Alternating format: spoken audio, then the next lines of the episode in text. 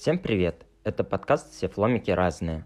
Подкаст для тех, кто хочет узнать о жизни ЛГБТК людей больше, получить ответы на возможные вопросы и услышать истории, которые могут быть тебе близки. Если тебе нет 18 лет, прошу не слушать данный подкаст, так как по законодательству Российской Федерации это запрещено. Меня зовут Мельчков Кирилл. Что ж, погнали!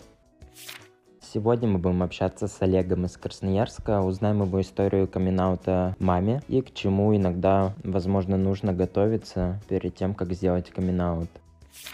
Привет, Олег, как у тебя дела, как настроение, как настрой?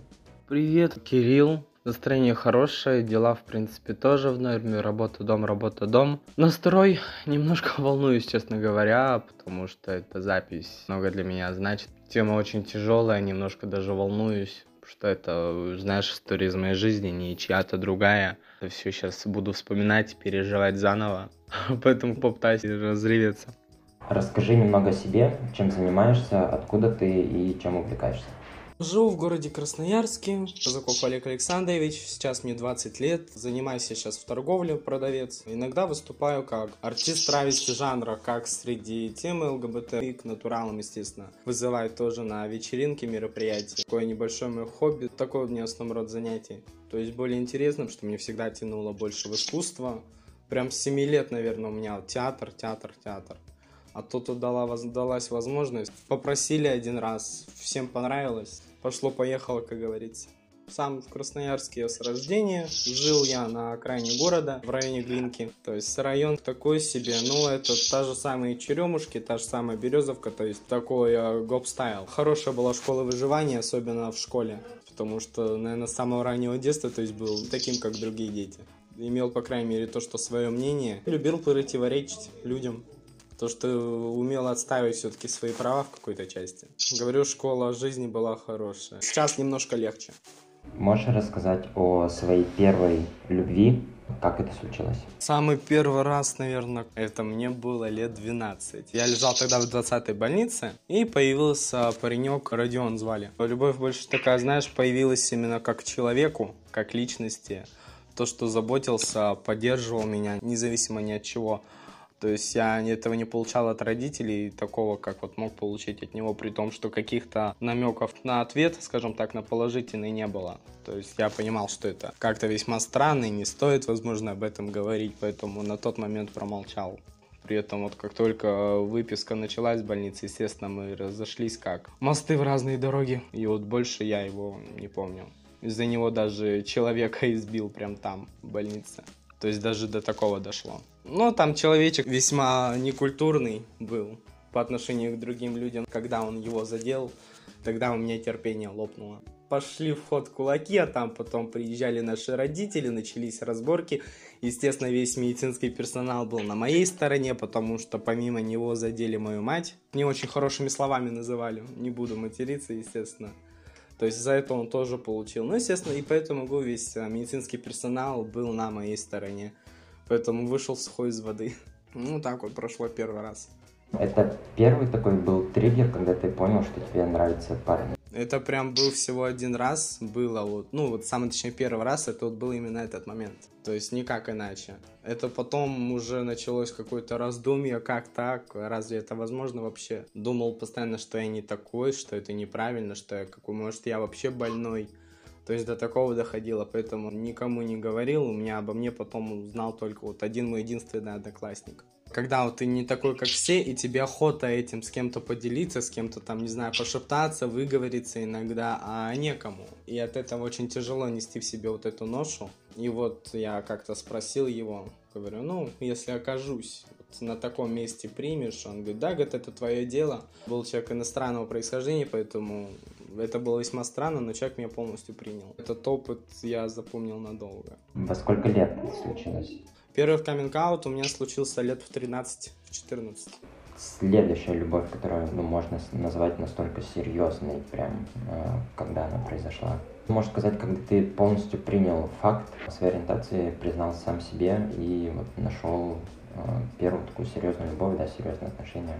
Мне было лет 14, я тогда уже принял только этот факт о том, что да, действительно такое есть, но на тот момент мне как бы нравились и парни, и девушки, но все равно парни нравились больше. И вот в 16 лет у меня появились а, первые серьезные прям отношения. То есть с человеком прям надолго, все. Человек работал этот в полиции. Познакомились совершенно случайно. Самое интересное, тоже в это время, когда мы с ним познакомились, я находился именно в этой 20-й больнице.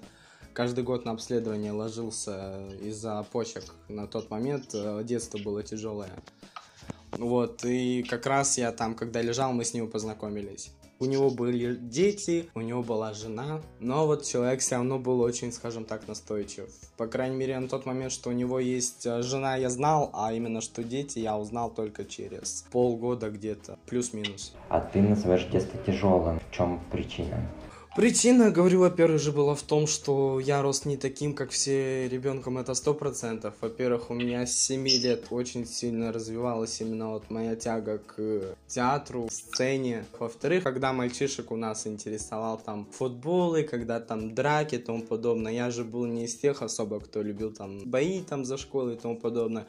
Я на тот момент был более спокойный, но при этом отставил свои права и давил в основном на моих обидчиков, основном морально, что не всегда, к сожалению, хорошо заканчивалось. Также давление родителей, то есть меня мать в основном воспитывала одна, отчимы только были. А воспитание именно от родителей, то есть сначала у меня был один отчим, потом второй, как бы, но мама воспитывала в тяжелых условиях, то есть если я живу на Глинке, то есть я гуляю до определенного времени, то есть минута в минуту это надо домой приходить, это за каждую тройку, за каждый там косяк вплоть до уборки это ремень, потом шли деревянные палки, железная палка, стул, то есть все, что в принципе под руку попадется. Довольно-таки хорошее было рукоприкладство, как в школе, вот как и дома. Потом в какой-то момент даже мама себе девушкой обзавелась. Самое очень интересное, то есть у меня мама сама была в моей шкуре, у нее тоже была девушка, потом впоследствии стала моей крестной матерью с которым мы вот сейчас на данный момент общаемся. У матери никого не было, то есть был только я и она, ей никто не помогал. Она меня родила, когда еще сама, по сути, была ребенком. Сначала она пережила смерть матери, потом смерть бабушки, и, естественно, у нее психика тоже немножко пошатнулась, поэтому срывалась в какой-то степени на мне. Да не богато, не бедно жили, но моральная давка была сильная. Со стороны школы, со стороны родителей, на улице, то есть везде. Я, грубо говоря, не знал даже, что такое, там, допустим, чуть дальше центра города я не знал ничего, лет, наверное, до 18. Я в город ездил, может, в центр, может, раз-два в году максимум. Но я был таким мальчишкой более послушным в этом плане. Это в 16 лет я только начал уже скалить зубы, как это в основном делают подростки. Ну, не скалить прям конкретно. Дома я был паникой, там мне сказала мама, там, гуляй только вот на районе и все, больше никуда. Но я тайком беру с ментом с этим, садимся в машину, едем куда-нибудь на Татышево, 2-3 часа погуляли, привозят обратно, я был на районе, все типа хорошо, все замечательно. Как бы это сейчас только все всплыло, когда мне уже от матери скрывать нечего. Всплыло совершенно недавно. Плюс субкультуры вот эти опять тоже были. Пытался вечно найти себя, потому что с родителями было недопонимание абсолютное, вот как обидно больше всего именно с мамой не было какого-либо понимания, не хотела меня понимать, что я там подросток, там, если я захотел покрасить волосы, нельзя мне запрещать, там, носить, что я хочу, нельзя запрещать и тому подобное. То есть, конечно, мера должна быть, но вот родители должен смотреть именно за то, не перешли, чтобы черту. Но некоторые границы все-таки вот есть, все, за них не выходить. Но вот мама эти границы, она сильно близко друг другу преподносила, и поэтому был с одной стороны как белая ворона в своем же коллективе, а с другой стороны вот мать меня пыталась подстроить вот под серую массу, вот именно под ту часть, которая называется серой массой, что будь, будь как ты, вот как в школе, знаешь, вы не должны иметь своего мнения, у вас должно быть такое только мнение, то есть как у всех, вы должны делать, как все при этом. С одной стороны, мать, у мамы была любимая поговорка, вот мне не важно, как у других, мне важно, как ты. И при этом как бы старался меня все равно сравнивать с кем-то, что вот там ее подруги сын вот такой-то, а ты вот такой секой. То есть из-за этих конфликтов у нас с родителями были прям тяжело и морально просто не выдерживал. В какой-то момент я даже впал в глубокую депрессию. Я после школы приходил, каждый день у нас была уборка, убрался, поел, уроки сделал, и я из комнаты вообще не выхожу. Потом меня лет, наверное, 16-15 началось такое, что довели прям конкретно, и я просто начал в тот момент себе ляжки резать бритвой. Просто заглушать моральную боль физической, не то чтобы вскрыть, а вот просто на ляжках делать, потому что я не старался это кому-то показать, поэтому не делал на руке, делал это вот именно на ляжках. И мама об этом узнала, причем совершенно случайно. Я в шортах сидел свободных, было лето, было жарко. Тогда еще помню градусов 30 точно. Ну, у меня шорты чуть-чуть приспустились, мать это увидела. Начались крики, начались ругания, слезы. Мать, как любит всегда это делать, склонила это именно к тому, что вот и себя не жалеешь, пожалей нас. Вместо того, чтобы спокойно спросить, что случилось, почему это происходит, она вот просто начала говорить именно вот эти вещи – при том, что зная ее, даже если бы она спросила, почему, я и вот бывал, она мне спрашивает, вот почему ты там плачешь тому подобное. Были моменты вот такие когда-то. Но когда я отвечал, что у меня какие-то проблемы, она говорила, какие у тебя могут быть проблемы? Ты же, говорит, ребенок. Когда опять у меня драка случилась, произошел такой случай, что остригли. У меня там прическа длинная чуть была. Я пришел домой в таком виде. Мать спросила, естественно, опять же, что случилось, рассказываю так и так. Когда в полицию обращаться? Я говорю, я не хочу. Потому что никогда не забуду историю, когда мне 7 лет было, и я подрался тогда с 12-летними ребятами. Ну и когда, естественно, как любой нормальный 7-летний ребенок пришел к матери, рассказать об этой ситуации. Единственное, что она мне сказала, это разбирайся сам. То есть с тех пор я понял, что нельзя ее во что-либо посвящать, да и не стоит, потому что в любом случае буду разбираться сам. Наверное, тогда мне уже старались готовить именно ко взрослой жизни, и детства так таковой не было. Как многие говорят, сахарновато, радуга, зефирки и цветы. Вот было жесткое такое воспитание, более спартанское, наверное. При том, что отсутствовал полностью отец. Были только люди, которые особо воспитанием не занимались, могли только руки распускать, ну и морально давить. Вот она причина тяжелого детства, наверное, пошатнувшейся психики. А что случилось с отцом? Отец, когда я родился, он начал много пить. То есть бабушка умерла у меня сразу после моего рождения. А отец, он в запой пошел. И все, у него алкоголь, алкоголь, алкоголь. В результате мать его прогнала, ну, как бы я еще знал даже, где отец. Отец всегда знал, где я нахожусь но при этом он моей жизни не интересовался. То есть я не видел от него ни какой-то поддержки, ни внимания. Обещал даже приехать там скататься куда-нибудь в тот же самый зоопарк. Этого не было сделано. Прождал тогда, наверное, весь день. Увидел прям как отца. Это вот было на мое 18-летие. Он приехал на день рождения, был, честно говоря, очень рад. Вот, но после этого он опять ушел в запой и опять пропал. Я, естественно, понял, что что-то не так. Я его буквально в 19 году начал искать летом. Я его нашел. Оказалось, у него не было ни документов, жильем, ну, не очень было. У него есть квартира, но состояние было ужасное. Были у него проблемы со здоровьем. Плюс возле него крутились мошенники, которые хотели, ну, квартирку, скажем так, отжать. И я ему помогал восстанавливать документы, прописался у него, то есть, опять же, с его позволения восстановил ему паспорт, документы, чтобы его положить, во-первых, в больницу на обследование, чтобы его полечили немного, и потом заняться ремонтом его квартиры. Вот он в сентябре, я его последний раз видел, он хотел все перед тем, как я его в больницу положу, написать на меня дарственную по квартире, потому что я его единственный сын. То есть у него не было никакой девушки, ни жены, вот у него была только моя мама. Вот, он хотел все дарственно написать, ты, говорит, ремонт сделаешь, я, говорит, съеду, сниму квартиру, а ты, говорит, здесь живи. Ну, я ему пояснил, говорю, пап, зачем тебе снимать, если у тебя своя есть? Я говорю, я пока молодой, говорю, я могу снимать.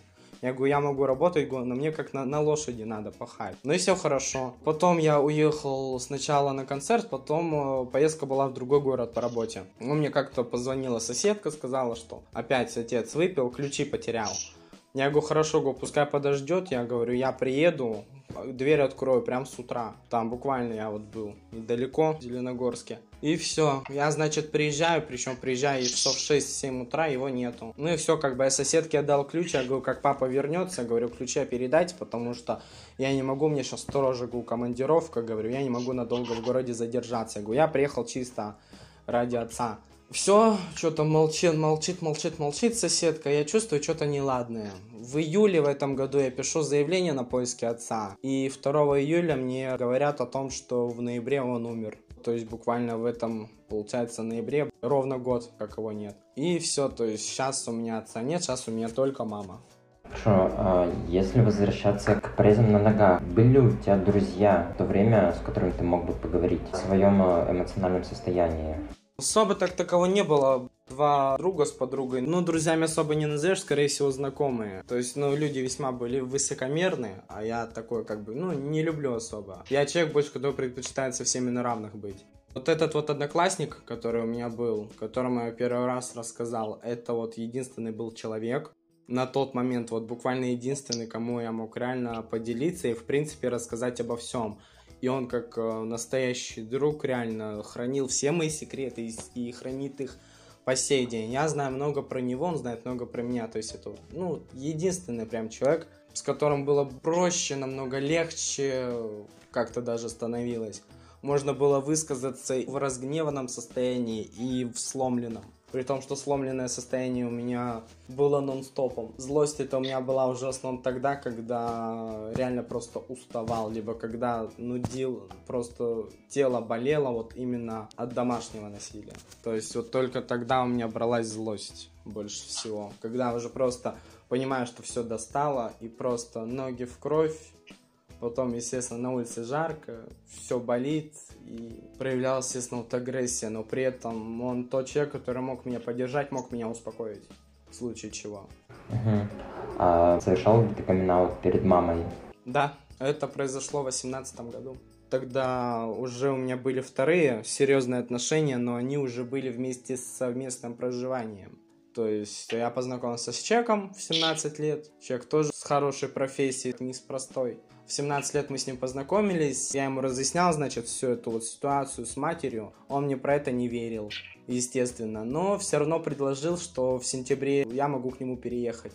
Естественно, я очень долго-долго прям хотел, но я, с одной стороны, не решался, я очень сильно боялся, что будет дальше. Но вот мне в 15 сентября мне исполнилось 18, а 28 или 29 сентября, также 18 года, я сбежал из дома в 4 часа ночи, потому что я понимал, что с мамой, во-первых, разговаривать бесполезно, это было бы однозначно я бы потом бы уже точно бы не ушел из дома и не смог бы просто сбежать. И поэтому я потихо, пока все спали, пока спала мама, пока спал брат младший, пока спал отчим, я в 4 часа ночи просто свалил, собрал вещи, добежал до соседнего дома и попросил мне вызвать такси и уехал.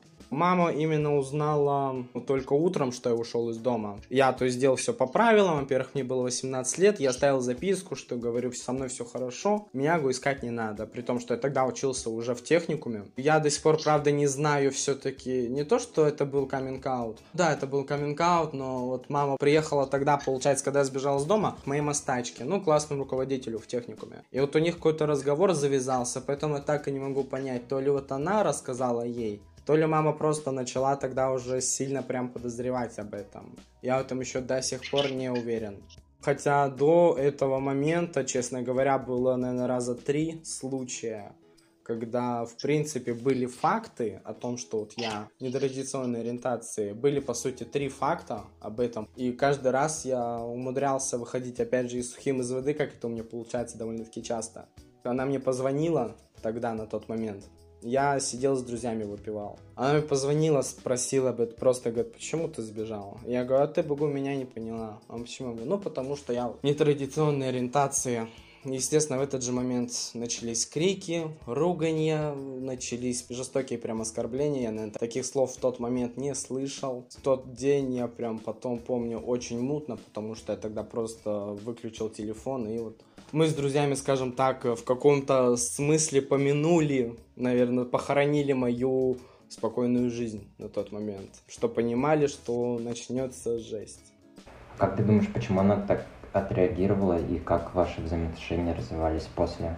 Ой, ну, как она свое поведение оправдывала, что она для меня желала всегда только лучшего, тут вот случилось вот так. Я думал, что она плохо, просто плохо отреагирует может, там, не знаю, перестанет со мной общаться на некоторое время. Поэтому я понимал, что будет как бы нехорошо из-за этого, что она всегда это оправдывала именно тем, что, опять же, желать мне только наилучшего. И поэтому я ждал рождения второго ребенка, мальчика тоже, чтобы хоть на кого-то у мамы была надежда в плане внуков там, ну и тому подобное, сам понимаешь. Родители как бы они такие. Также думаю, что она негативно на это отреагировала. У нас общество такое потому что таким, как мы, весьма нелегко живется. Хотя многие считают, вот им хорошо, если им дадут еще чуть больше прав, они потом будут хотеть еще больше. Но вот в том-то и дело, что именно общество на это все имеет давление, вот именно вот это вот негатив со стороны, хотя сейчас 21 век, Сейчас, как я вижу, больше толерантных людей стало, но все равно как бы можно получить по голове молотком даже за свою внешность не такую, как у всех, даже там за розовую кофту или за длинную прическу можно уже получить по тыкве по своей, поэтому мама, наверное, еще из-за этого злилась. А дальше у нас взаимоотношения производились, ну, порядок, скажем, был весьма интересный. Сначала начали поступать угрозы здоровью, потом жизни.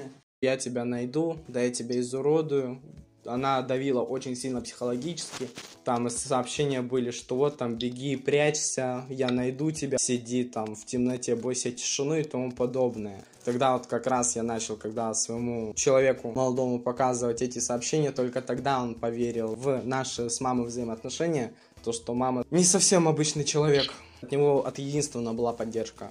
И вот сначала, говорю же, вот именно вот эти сообщения поступали, потом уже конкретно пошли угрозы именно уже жизни. То есть угроз, что вот я узнаю, где ты, тебя то-то, то-то, это-то, прибьют, задушат, только приедет на район, вот о тебе уже все знают. Потом началось э, вымогательство денег за то, что она меня воспитывала. Вообще, то, что все годы, что вот она меня родила и воспитывала, типа хотя бы 200 тысяч, потом потребовала все там 300 или 500 тысяч за то, что вот она меня растила. И все, говорит, типа, тогда, типа, я от тебя отстану. Ну и также стала шантажировать меня выписаться с ее квартиры. Но вот когда я выписался с квартиры, правда, ничего не изменилось. А, война у нее пошла дальше. Пошли опять так же оскорбления. В Вайбере мне отправляла всякие фотографии, картинки не очень приятные, оскорбительного характера весьма, очень оскорбительного.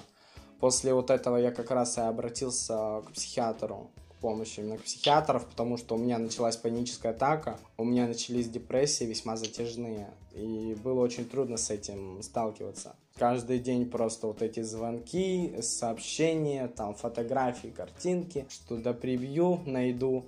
Потом небольшое было затишье. Самое интересное, потом я начал замечать, что за мной реально кто-то едет постоянно. Причем машина одна и та же марка, ну, госномера практически идентичны, что я части уже не помню все-таки. И потом мне сказала, опять же, моя соседка, где вот я раньше жил, у нас там соседка была девчонка, ну, младше меня чуть-чуть. Начала говорить, что, говорит, недавно видела мою маму с ребятами с какими-то на белой машине. Ей, говорит, показывали, говорит, мои фотографии. После этого мама узнала, что я живу в Ветлужанке, недалеко, точнее, от нее ну, в районе свободного на тот момент. Вот, и тогда я уже начал опасаться реально, что вот что-то не так, что она что-то планирует. Вот она прям очень сильно меня хотела на тот момент, наверное, просто из жизни выкинуть и не могла в тот же момент. И вот просто понеслись поэтому эти угрозы.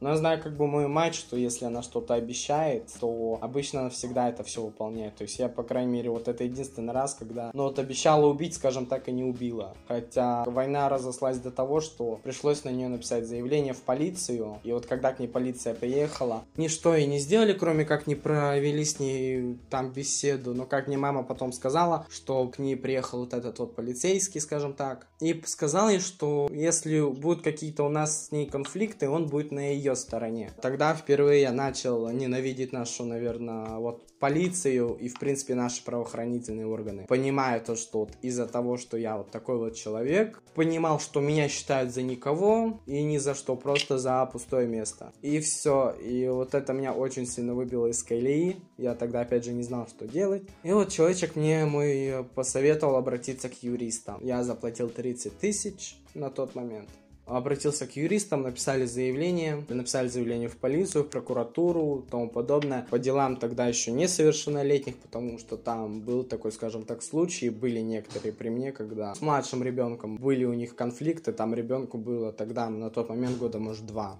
То есть бывало, мама, скажем так, ну, немножко неадекватно с ним вела. Сейчас как бы я езжу, смотрю более-менее, а на тот момент было, ну, не очень, скажем так.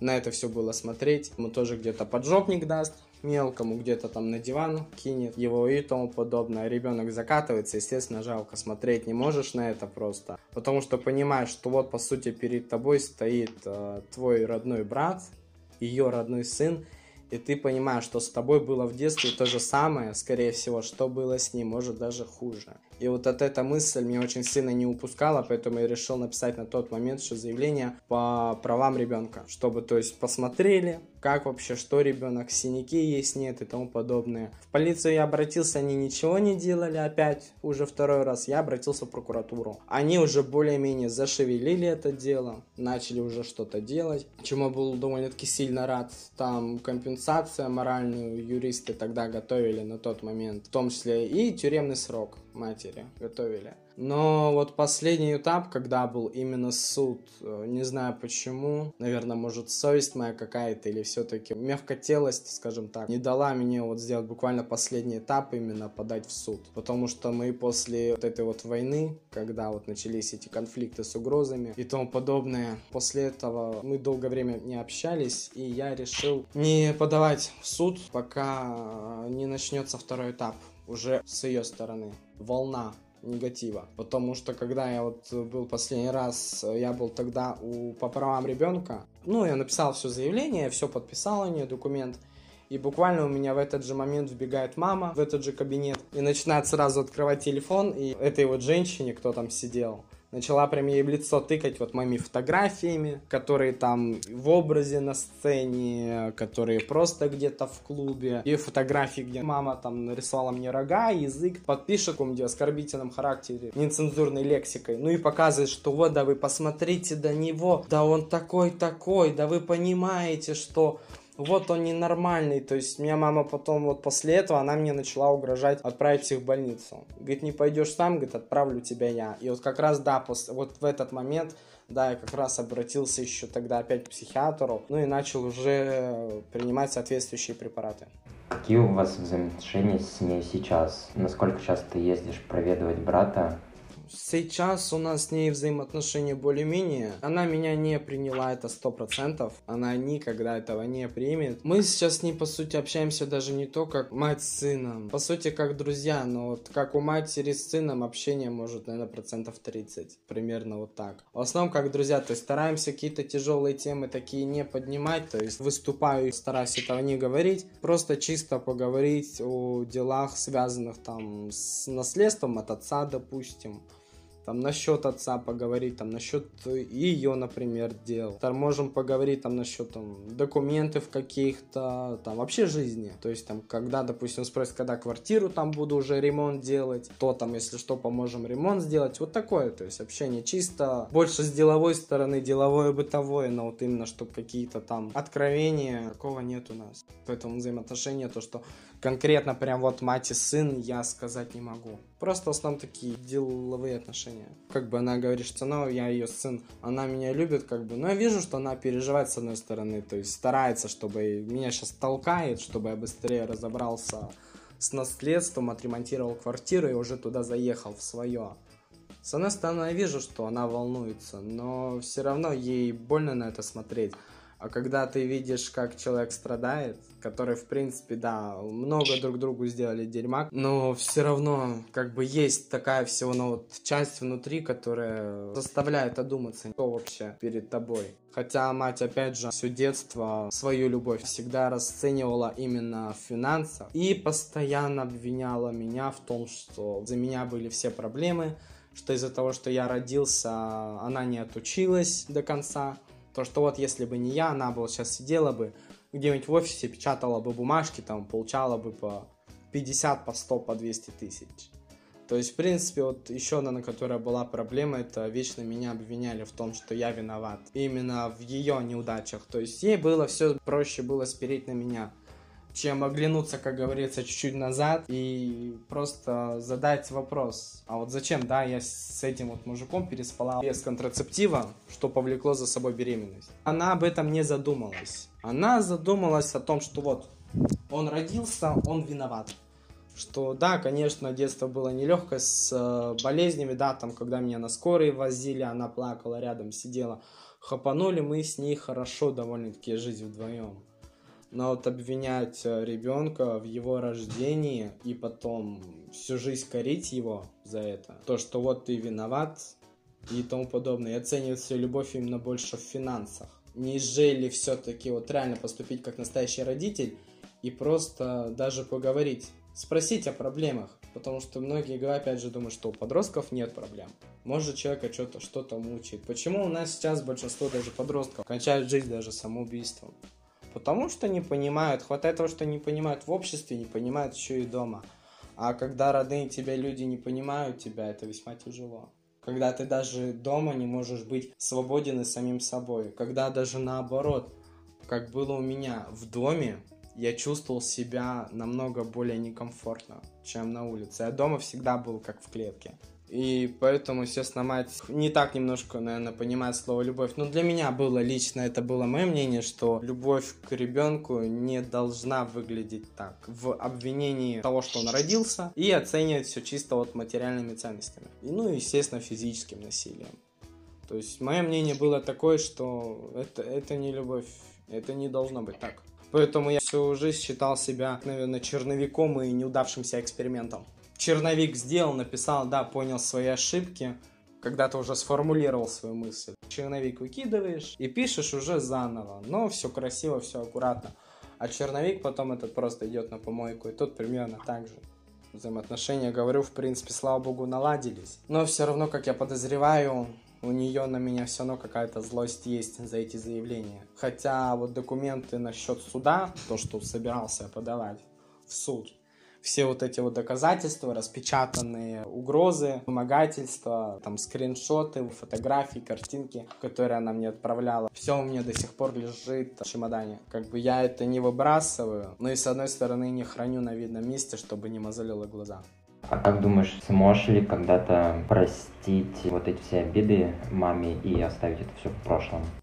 Знаешь, я так скажу, в принципе, обиды я на нее не держу. Я стараюсь жить все-таки больше сейчас, потому что в прошлое уже ушло, а будущее мы не видим. Поэтому, в принципе, люди могут жить именно настоящим. И обиды особо я так таково на нее не держу, просто когда только она начинает напоминать что-то мне, какие-то обиды, обида была основная, что я написал заявление, говорит, как так можно написать, говорит, заявление на собственную мать.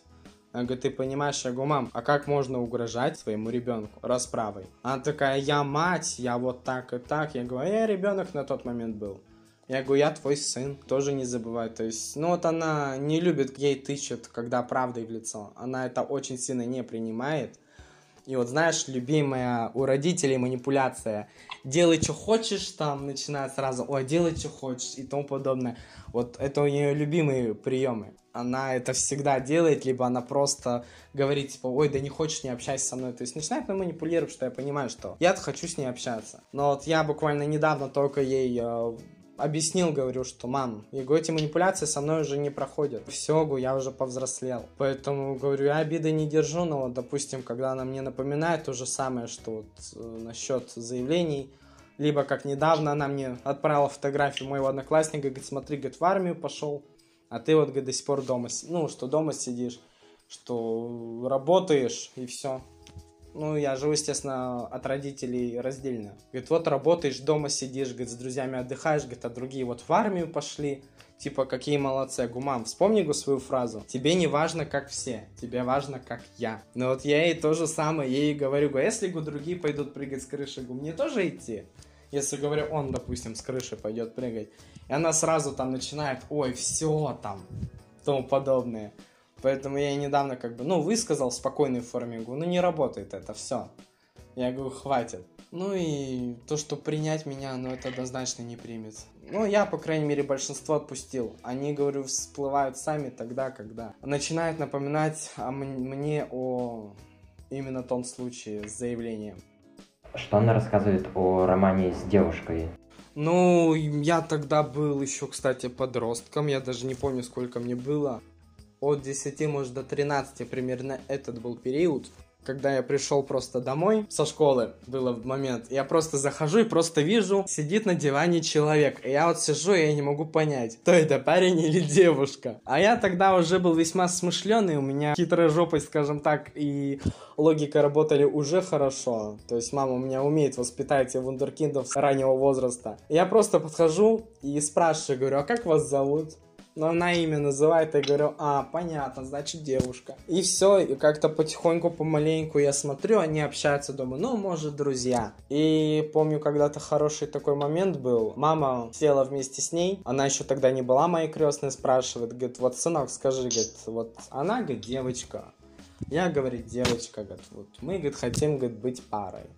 А говорит, ты это одобришь? А я как бы тогда, видишь, э, особо себя не принял, но при этом понимал, что это мама. И как бы, ну, если я скажу нет, то либо начнется скандал, ругань, слезы и тому подобное, либо просто начнутся слезы, горе. Будет, как говорится, знаешь, мужики ходят налево и прячутся от жен а тут мама прячется от сына со своей любовницей, со своей девушкой. И все, я это понимал, и поэтому, ну, почему бы тем более нет. На тот момент с крестной у нас были весьма хорошие взаимоотношения, поэтому говорю, Гуда, пожалуйста. Я говорю, я только рад, если ты будешь счастлива. Потом, конечно, крестная немножечко так поднаглела, начала тоже заниматься рукоприкладством, но было одно но, которая мне больше всего нравилась. Она всегда была со мной на одной волне. То есть где-то мы с ней, там меня мать накажет, возьмет, скажет, там, вот сидишь, «Войну и мир» переписываешь на формат А4, э, а у меня были такие моменты не один раз.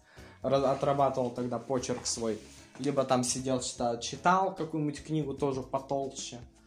Мама это любила делать, наказывать. На горох ставить и тому подобное. Ну, крестная, естественно, мама дома нет, а крестная что, ей как бы одной скучно, да и меня все-таки тоже она понимает. Дима скажет, говорит, что делаешь? Я говорю, да, книгу читаю. Она говорит, пойдем, говорит, погуляем или там позанимаемся чем-нибудь. Ну, бывало с ней то там поджимаемся дома, посмотрим какой-нибудь фильм, либо футбол чисто погоняем. То есть вот такое она со мной была вот прям на волне. То есть где-то мы с утра с ней бывало бегали. Вот прям человек был прям очень близок. Ну, из маминых мужей, вот кто мне там отчимом был, это было, может, человека, на 4, 5 максимум. Вот а, моя крестная была именно тот человек, который мне был больше всего по душе. Который был, во-первых, со мной на одной волне, который понимал меня, я понимал ее, но при этом я ей все равно, ну, не сказал, кто я. Понимал, что может быть не признание все равно. А сейчас твоя крестная знает о твоей ориентации? Сейчас да. Это вот она узнала мне как раз тогда я пошел первый раз в клуб. Это было, помню, до сих пор был сентябрь, начало октября тоже 18 года. Мы тогда с моим человеком пошли в клуб. И просто я ей звоню, говорю, говорю, ты где? Она говорит, я говорит, в клуб еду. Я говорю, в центре, который? Она говорит, да. Я говорю, ну хорошо. Ну просто приезжает, меня видит, глаза вот такие. Я говорю, ну что, говорю, просто здравствуй, просто как дела. И все, и она была рада меня видеть. Она, конечно, говорит, не подозревала, что такое, говорит, может быть вообще. Я говорю, ну вот так вот случилось. И мы как-то с ней разговорились, как бы она, когда встречалась с мамой, она еще была более гомофобна именно к мужчинам с нетрадиционной ориентацией. А вот когда в клубе мы с ней пообщались, как бы она, оказывается, уже сменила свою точку зрения, что мне весьма понравилось. Хотя, когда я видел их взаимоотношения с моей мамой, довольно-таки часто у них тоже были скандалы, но при этом все равно у них взаимоотношения было хорошее, а после их расставания мама запретила мне с ней общаться. Говорит, вот она тебе ничего хорошего не сделала, говорит, она, говорит, тебя тоже била и тому подобное. Вот у меня, говорит, муж есть, он такой хороший, замечательный. Конечно, меня он не трогал, он человек был более, ну, не, не был, а есть подавно. Он человек более на, высокой морали, он понимал, что он не мой родной отец, он мой отчим. То есть он не родня мне, по сути. Маме, да, мне нет. И вот он ни разу меня за это время, что мы жили вместе, ни разу пальцем не трогал, что он понимал, что есть границы. И ко мне он прикладывать э, руку, но никак не имеет права. То есть у него это было осознание. И вот, и год по 18-летию мы с ней начали общаться. Ну и вот как бы сейчас бывает редко. Где-то в клубе пересекаемся, где-то там так чисто в, в интернете словами перекинемся. То есть вот так. Поэтому, в принципе, все было довольно-таки замечательно. Хорошо, а как много людей сейчас знают о твоей ориентации, и можешь ли ты сказать, что ты вот полностью вышел из шкафа и с легкостью можешь заявить о себе? Ну, это однозначно все люди, которые сами находятся в этой теме. А, знают родители, знают. Э, отец не успел узнать, он как бы даже не подозревал, но я тогда после концерта приехал. Ну и он спросил, говорит, а что в чемодане? Я говорю, ну костюмы. Я говорю, выступаю. Ну и все, он как бы начал э, друзьям хвастать. Кто-то ему из друзей болтанул, что большинство артистов вот как раз являются представителями ЛГБТ. Отец мне сказал тогда такую вещь, которую я, наверное, не забуду. Говорит, я, говорит, тебе, конечно, дам, говорит, подзатыльник, но, говорит, все равно, говорит, приму таким, какой есть. То есть тот момент я понял, что произошел, наверное, какой-то резонанс наверное, в мире, не знаю, комета где-то упала неправильно, что обычно мамы принимают, а отцы нет. А тут как бы наоборот, отец принял, мать нет. Я вот на тот момент уже задумался, чтобы даже отца поселить вместе со мной. То есть вместе там, допустим, то же самое, там, снимать квартиру, двухкомнатную хотя бы. На тот момент я уже задумывался. Но вот, как говорится, немножко не успел. Одноклассникам я рассказал, когда вот я сбежал как раз из дома, когда об этом узнала мама. Рассказал одноклассникам в беседе в соцсетях. Э, сначала пошел резко негатив, как бы, ну, со стороны, естественно, мужской части. Но просто как бы я потом написал знакомому, кто у нас любит э, вот эту вот э, юридическую тему. Я ему просто отправил, естественно, вот эти вот все скриншоты и просто пишу, говорю, помоги, говорю, вот скажи мне просто, говорю, что мне делать. И все, и после этого я выхожу из беседы, потому что мне все начали мальчишки прям орать, большинство, по крайней мере, что вот вышвырните его с беседы, выкиньте, выкиньте.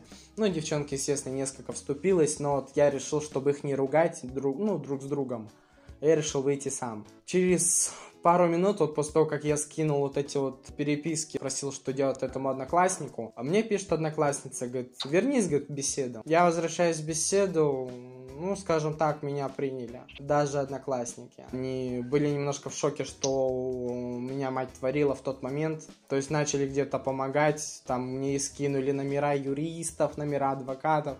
Там, ну, все подряд, в общем. Просто вот все, что находили, знакомых они вот каждый скидывал. Там еще и скидочки, говорят, будут. То есть до такого доходило. Более-менее приняли. Конечно, стараемся мою тему не поднимать, а вот просто общаться, как общались раньше. Потому что они понимают, что вот я такой с 12 лет. И как бы вот я каким был, я, в принципе, от того, что я признался в этом, ничего не могло измениться, потому что в тот момент я уже был таким. Они это, в принципе, поняли, и вот поэтому мы с ним общаемся. Я говорю, как вот как раньше это было чисто на эти вот темы, там, чтобы не было вот лишнего, чисто там поздравить учителей, там, девочки там с праздником, мальчики с праздником, тому подобное. Можем, конечно, где-то, да, там, пошутить на какую-нибудь тему, но прекрасно как бы все шутят более-менее, как бы никто еще ни разу не переборщил, слава богу. Как бы, да и я, я не из тех более обидчивых. Я больше могу посмеяться даже над собой, в принципе, и с этим у меня проблем не возникнет. Что если человек любит юмор, в первую очередь надо, мне кажется, над собой посмеяться. Одноклассники, дальше кто? Ну, на работе знают тоже. Но на работе узнали чисто потому, что вот девчонка, коллега с моей работы, она тогда пришла сама и пригласила еще свою подругу ко мне на концерт тогда на мероприятии. Ну и все, после этого пополз слушок небольшой, но ко мне отнеслись все более чем положительно, наоборот, меня, когда я увольнялся, меня, наоборот, просили вернуться назад. Ну, потому что, как говорят, скучно без меня. Там все даже у нас тетя Галя была. Я пришел, когда в отпуске был. Пришел, говорю, ну что, здрасте. Ну и начинаю, как всегда, общаться с ними, как обычно общаемся. Она такая говорит, говорит, блин, говорит, вот я, говорит, девчонкам говорила, говорит, без тебя, говорит, скучно будет. Ну и все, и поэтому по просьбе, по их я вернулся обратно. То есть на работе знают, кто еще. Ну, одногруппники начали подозревать на тот момент, когда я взял академический отпуск. Потому что у нас был там весьма не лучший преподаватель один. Фамилия Ларионова вроде, что ли. Она подписалась на меня в соцсетях. Ну, я добавил, в принципе, не взглянув, кого я добавляю и тому подобное. Ну вот как-то раз в клубе лайкнул запись, ну, насчет клуба. Ну и все, она это, как мне потом рассказали с группы, двое мальчишек, вот, которые ко мне по сей день хорошо относятся, хотя внешне, скажем так, выглядят как люди из мест лишения свободы. По крайней мере, это я слышу часто от своих подруг, которых, ну, стараюсь с ними познакомить, по их же просьбе. При этом мы с этими мальчишками вот хорошо общаемся, и они ко мне хорошо относятся. И вот они как раз, да, сказали, что вот то, что я лайкнул этот пост, озвучила на всю группу. И вот в тот момент как раз у меня была сложная ситуация с одногруппниками. Два человека буквально ко мне хорошо относились, при том, что оказалось-то, что вот выглядит реально вот прям такие, знаешь, гопники гопниками, там ауе и все такое. А оказалось, на самом деле, очень даже стеснительные, даже ранимые люди. Самое вот прям оказалось, что интересное. Ну вот они спрашивали, говорят, вот слушай, говорит, как тебе, говорит, получается? Говорит, возле тебя, говорит, постоянно столько девчонок крутится. Я говорю, Дим, не поверишь, нужно понимание, вот и все. Просто понимание. Я, говорит, стесняюсь, говорит, подходить, знакомиться. Я говорю, да, хорошо, говорю, ща решим. Познакомил, скажем так, на свою голову, уже два года вместе живут. Как-то так. Больше, в принципе, никто не знает. Ну, тетя, дядя, брат двоюродный, сестра двоюродная, но тетя с дядей во время войны с мамой, они помогали мне там, все такие хорошие, доброжелательные. Но потом я осознал такую вещь, что для нее, по крайней мере, я был просто тем, скажем так, орудием, которое она хотела воспользоваться, чтобы отомстить маме. Моей тете не понравилось то, что вот квартира, которая, когда бабушка умерла, что досталась ей, а не тетке. И оказалось, что просто я для тети был просто как оружие, которое она хотела использовать, поэтому и помогала, относилась ко мне правильно. Но последней моей каплей было, после чего я с тетей не хочу общаться, и мало того, наверное, покажу сейчас плохим человеком, но хочу ей плюнуть в лицо, это за то, что она сказала моей маме, когда они ругались, когда мы с мамой уже более-менее начали общаться. Вот, и она позвонила тетке, когда тетка мне очередной раз пожаловалась, какая вот у меня мама хуевая. Начала Ей высказываться, говорит, почему ты звонишь, говорит, моему сыну. А мать, и просто ей тетка говорит, говорит, да чтоб у тебя, говорит, младший сын был, говорит, такой же, как старший. Вот эта фраза мне прям надолго въелась в голову, и я прекрасно понимаю, что тетю, тетю уже точно не прощу за это. Потому что, во-первых, обидно, что трогает ребенка, которому на тот момент было года два-три. Ну и во-вторых, то, что желает ему такой же жизни, как у меня. Как бы я не говорю, что живу плохо, но вот именно то, что перетерпел, наверное, ну, я ему, по крайней мере, этого не пожелаю. Ну, так же, как и с ориентацией, скажем так. Если он, конечно, вдруг станет таким же, то я его, конечно, приму, но точно ему не пожелаю такого. Потому что хотелось бы, что хотя бы один человек, скажем так, у нас кто-нибудь, ну, продолжил род ну и прожил более-менее спокойную, наверное, жизнь. Без проблем с обществом, без проблем со стороны родителей, потому что сейчас я за, на него смотрю. Но тот ребенок, который маме отдаст еще отпор точно. Он, чувствую, будет с родителями огрызаться с раннего детства. Ну, не будет, как я, знаешь, паинькой. Он, мне кажется, там будет летать все. И тарелки, и кружки, и чашки, и ложки, все полетит. Захочет в клуб поедет. Будет ребенок, мне кажется, в принципе, предоставлен сам себе Именно в плане того, что не то, что сам себе предоставлен, сам себе будет разрешать. Ему у него уже запрета никто запрещать не сможет. Ему запретили, ему пофиг, он пойдет. Это вот я прям явно вижу, что оно так и будет. Угу. Расскажи о своих ближайших жизненных планах. Ближайшие жизненные планы? О, я, по крайней мере, точно тебе скажу, до лета я планирую сейчас наладить все-таки дела с наследством, квартиру привести в порядок хотя бы здесь, чтобы уже было, скажем так, свое, чтобы было всегда куда вернуться. После того, как отремонтирую квартиру, хочу, естественно, почему до лета хочу поступить, учиться либо здесь, в Красноярске, закончить техникум сначала, потом в институт, либо же другой город. Э, города, которые нам больше всего прям довольно-таки понравятся, это вот первый Новосибирск, наверное, Санкт-Петербург куда мне больше всего советуют идти, поэтому либо во время техникума, либо в институт я буду, ну, поступать там планирую, по крайней мере, потому что я хочу заполнить этот вот э, пробел, пока не забыл школьную программу, пока стараюсь где-то все равно что-то почитать, что-то посмотреть, где-то посчитать. Ну, по крайней мере, корни и дискриминанты. Это явно, тебе скажу, не пригодились поиски X, Y. Это прям не пригодилось точно в жизни. Да и не пригодится, из головы вылетело, и слава богу. Вот, учеба, ну, естественно, поиск уже себя, наверное, полностью, потому что все-таки у меня до сих пор идет курс а, больше на театр, на кино. И вот у меня в планах сейчас институт искусств. Вот я не знаю, или в Красноярске, или все-таки в другом городе поступать по возможности. Потому что у меня мама требовала, когда я поступал, а, поступить в медицинский либо куда-нибудь еще в любой институт на бюджет с четырьмя тройками в аттестате за 11 класс. Хотя, по сути, я объяснял, что это нереально. Она мечтала отучиться на врача, пойти работать врачом, но вот не получилось. Пыталась, скажем так, воплотить свою мечту во мне. Но поняла, что я не пойду ее курсом, потому что мне уже дальше жить. Это уже будет моя жизнь, и только я решаю, кем я буду. Отучиться, ну и да, поиск все-таки себя, поиск на какого-то понимания. Возможно, даже мечтаю в какой-то степени, наверное, чтобы реально изменилась эта вот ситуация в России, чтобы родители наконец начали принимать своих детей, чтобы общество было, было более толерантно и понимало других, что они даже по моральному принципу не имеют права даже трогать человека, кем бы он ни был. Особенно, знаешь, наверное, меня больше см очень смеюсь, наверное, я над теми людьми, которые говорят, что вот гомосексуализм это грех, вот нетрадиционная ориентация это грех, вот вы грешите, будете гореть в аду.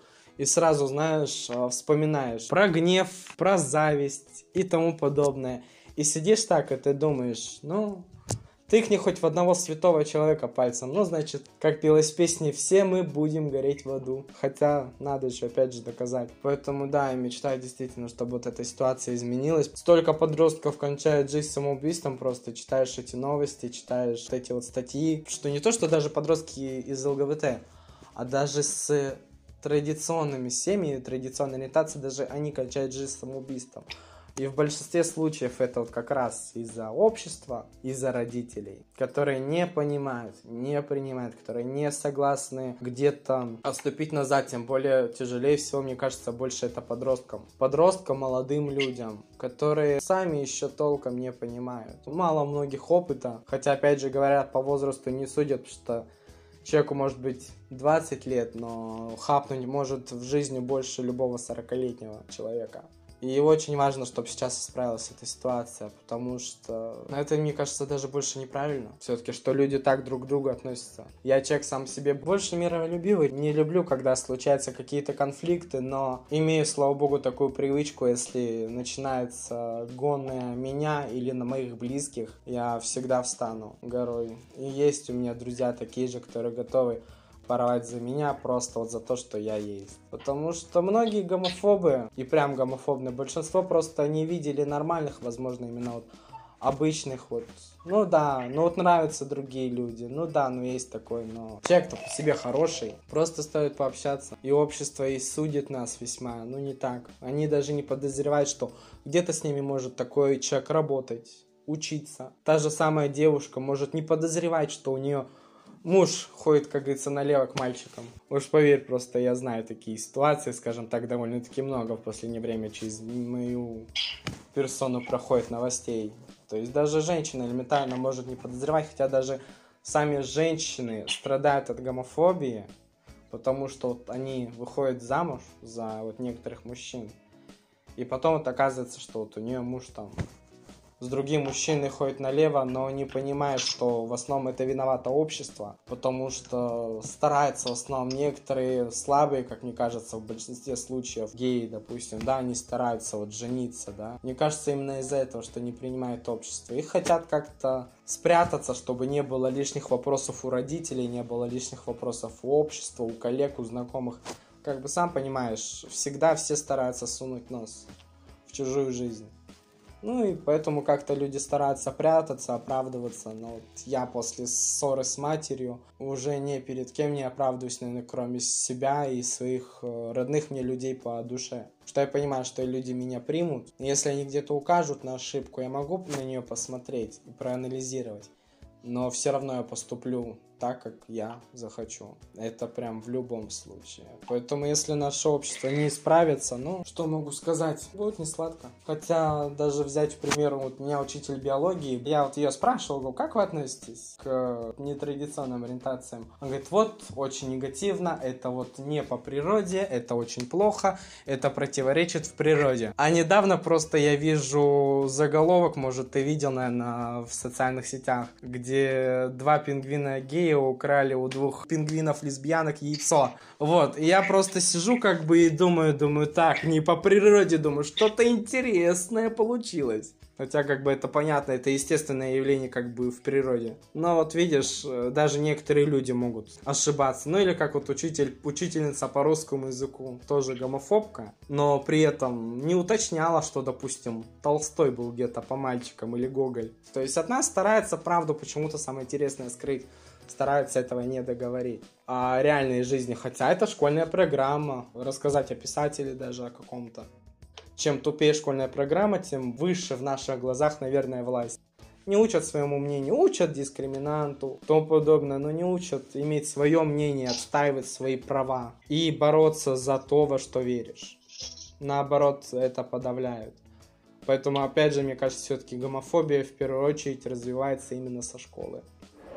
И мой крайний будет тебе вопрос. Что тебя отличает в целом от других людей?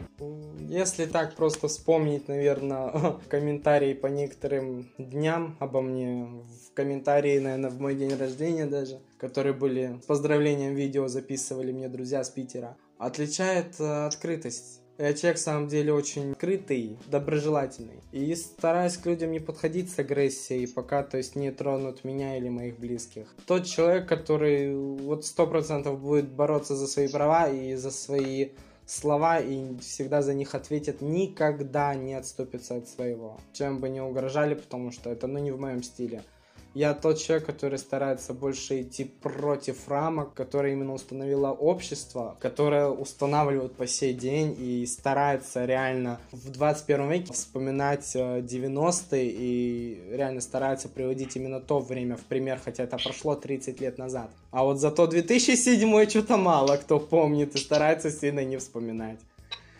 Поэтому я, ну, иду против этого. Не что общество я, конечно, уважаю, я уважаю Россию, в принципе, как страну, уважаю народ, но, опять же, если дело касается меня, почему я должен идти за всеми? То же самое взять дискриминацию женщин, сексизм, домашнее насилие, вот э, все вот это. Почему я вот стою именно в таких оппозициях, что я тоже не люблю дискриминацию, я терпеть не могу сексизм, я терпеть не могу гомофобию, потому что все мне это близко. Это то, что, в принципе, нарушает права личности. Почему человек, который, допустим, не как все, если он что-то чем-то занимается, но это не вредит другим людям, почему он из-за этого должен страдать? У меня вот такая позиция, что так не должно быть. Если человек там, как говорится, что-то хочет, делает там у себя дома, допустим, да, и об этом вот просочилось как-то это, да, там на улице. Кто-то увидел там на балконе или через окно подсмотрел. Почему вот то, что они чем-то там занимаются, кто-то что-то делает, почему общество должно там за это человека угнетать, избивать тем более? Просто почему? Я всегда задаюсь этим вопросом. Почему люди думают, что имеют на это право лезть в чужую жизнь? Так же, как говорят там про сережки, мне частенько говорят. То же самое в магазин захожу, в очереди стою, начинают, вот ухо там проколотое, вот да лучше бы ты сережку снял, я говорю, дорогой, пока говорю, я тебе ничего не прокалываю, говорю, это не твое дело. Также насчет ориентации было. С человеком просто закусились. Я говорю, дорогуша, пока я тебя не... Тебя это тоже не касается. Пока я не начал тебя именно лично сзади. У тебя это не касается. И человек взял, так постоял, помолчал, помолчал и ушел. Потому что он понимает, со мной бесполезно. И вот мне кажется, что также, знаешь, с одной стороны, как бы общество, да, вот эта гомофобия, с одной стороны, ну да, неправильно. И с другой стороны, в принципе, у нас в теме тоже бывают, ну, скажем так, не очень хорошие люди.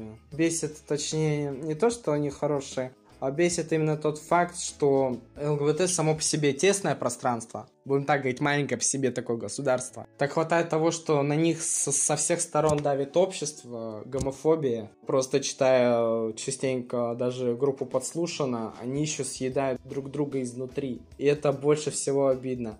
То, что я, сидя в 16 лет, 17, смотря на YouTube видео с вечеринок, я рассчитывал, что я попаду туда, будет более все как-то весело, как-то, не знаю, будет дружелюбно. Вот эта компания, думал, что я не нашел себя где-то в субкультуре, думал, найду себя, вот, думал, точнее, что то, кем я стал, это приведет именно прям к классным-классным последствиям, и вот я наконец-то буду в своей семье. Да, я не спорю, я в семье также, но вот то, что они друг друга так грызут, честно говоря, такого не ожидал немного. Это было весьма для меня шокировано. То, что почему люди, вот, будучи все-таки загнанным обществом, которых пытаются задавить, они еще давят друг друга. И давят по полной, что, знаешь, порой от гомофобов не услышишь слов и каких-то оскорблений, которые можно услышать от темы внутри. Все это, знаешь, что происходит все в режиме инкогнито. То есть я еще понимаю, что большинство из этих людей трус. Ну, не то что трусы, именно те, кто это пишет. То есть боятся ответить за свои слова. То есть если мне что-то не нравится в человеке, я ему подхожу, говорю, вот, там, ты меня бесишь, там, ты чмо. Это уже так, если вот ты там с чеком чисто из-за денег, вот есть у меня один такой чек, просто, скажем так, которого я знаю, Говорю, ты с ним говорю, чисто из-за денег врешь ему. Человек говорю, тебе квартиру купил, а ты говорю, называешь такими словами, говорю, ты мразь. И все, я людям высказываю все сразу. Я стараюсь это делать, потому что я понимаю, что если не говорить человеку все сразу в лицо, то мира не будет. Потому что человек начнет себе это все копить, копить, держать, держать, а потом в один прекрасный момент взорвется, и ничего хорошего из этого не выйдет. Самое что интересное. Поэтому стараюсь все-таки больше напрямую действовать и не лукавить. Поэтому общество, да, оно тяжелое, но, в принципе, если сплотиться, то можно выжить. Ну и не стоит, знаешь, из моей истории, думаю, должны многие сделать вывод, что, ну, если ты подозреваешь, что семья твоя отнесется негативно к тебе из-за твоей ориентации, или подозреваешь, что могут нехорошо отнестись, или есть даже какие-то сомнения, Желательно временно хотя бы не говорить, но опять же это тяжело морально. Ну, либо стараться подготовить их к этому. А раз уж что случилось, то готовься, как говорится, морально сам. Я вот не был готов к выносу мозга, такому жесткому, наверное, удару по душевному состоянию, по психологическому. Я не ожидал такого удара. Как бы благо, конечно, да, все более-менее встало чуть-чуть вровень, но все равно вот это вот какая-то проблема есть. Плюс продолжающиеся панические атаки бывают ночью. Это весьма тяжело. Потому что, чтобы не зарабатывать себе бед, опять же говорю, тогда надо готовиться самому. Предугадать все варианты исхода не получится, но готовиться к худшим исходам, наверное.